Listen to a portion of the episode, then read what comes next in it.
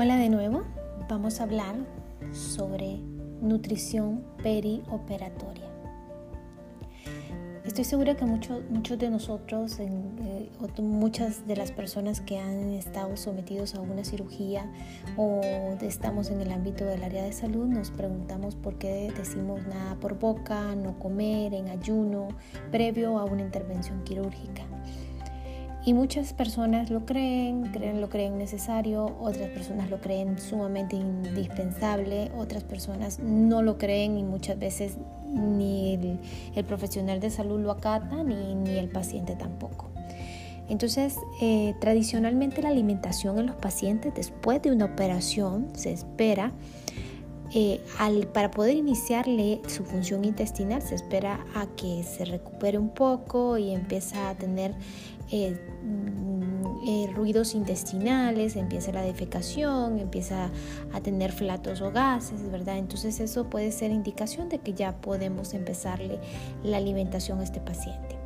Pero existe un riesgo en, este, en estos pacientes ya que muchas veces los protocolos en los sistemas de salud son que si se va a ser sometido a una intervención quirúrgica, entonces hay que tener un ayuno previo eh, antes de ingresar al, al, quirófano. Entonces muchas veces esta persona entra en un ayuno bastante prolongado y luego de ello sale de la operación, entra a observación y aún en observación y si se complica, eh, aún en observación sigue en ayuno, entonces eh, como no mm, muchas veces eh, se retrasa mucho más la nutrición de este paciente, entonces por esta razón la mayoría de pacientes operados tienen un alto riesgo de caer en una desnutrición o un déficit de nutrientes. Actualmente se recomienda comenzar una nutrición enteral temprana siempre que sea posible, claro está, ¿verdad? Porque es más fisiológica y porque previene las alteraciones morfológicas y funcionales del sistema digestivo y es mucho más barata que ya de tener que instaurar a un paciente una nutrición parenteral que puede contraer otros tipos de complicaciones. En la práctica quirúrgica normal, se presta atención mucho a los cuidados perioperatorios, pero en relación a, tal vez eh, las consecuencias de o las complicaciones de la enfermedad o patología por la cual se realizó la operación. Pero la parte nutricional poco a poco ha ido ganando mucho más importancia, eh, mucho más relevancia en este, en este monitoreo y en esta vigilancia de, recuperación de, este, de estos pacientes. Entonces la desnutrición es muy frecuente en estos pacientes con indicación quirúrgica, por lo cual necesita un monitoreo y una prestarle mucha atención a la parte nutricional ya que se ha visto que se relaciona con un incremento de complicaciones y de mortalidad. Pero cuando hablamos de nutrición perioperatoria, pues tenemos que saber de qué es antes, durante y después de la operación.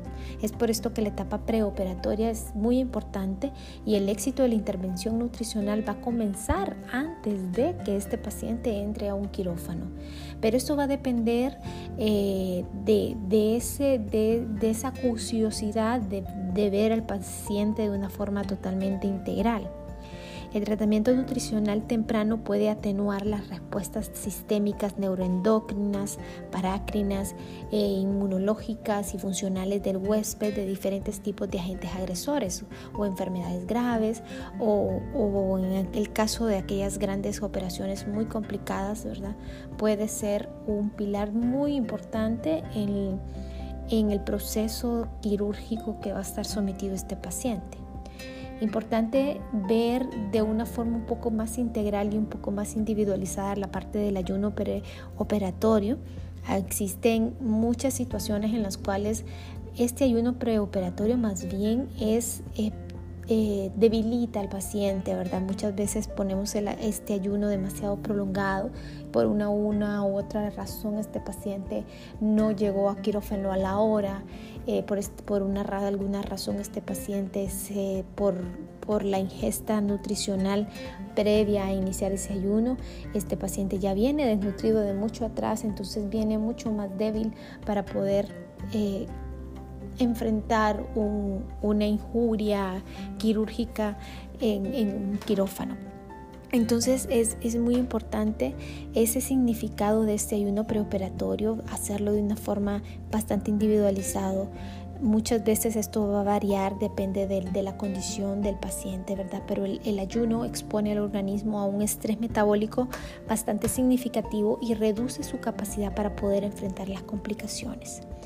Se supone que muchas veces esto es un dogma tradicional o protocolaria, ¿verdad? Para que, evita que la ingestión de alimentos eh, puedan producir eh, complicaciones de broncoaspiración en el, en el, momento de la inducción anestésica o del, inicio del, de la operación. Pero es por esto que hay que verlo de una forma un poquito más integral.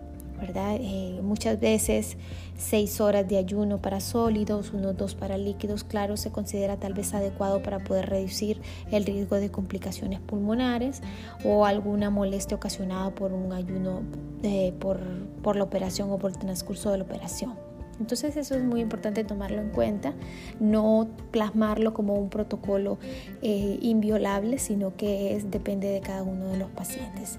Muy importante identificar qué tipo de alimentación hay que darle, saber cuándo es necesario darle una nutrición artificial como ser la enteral o la parenteral.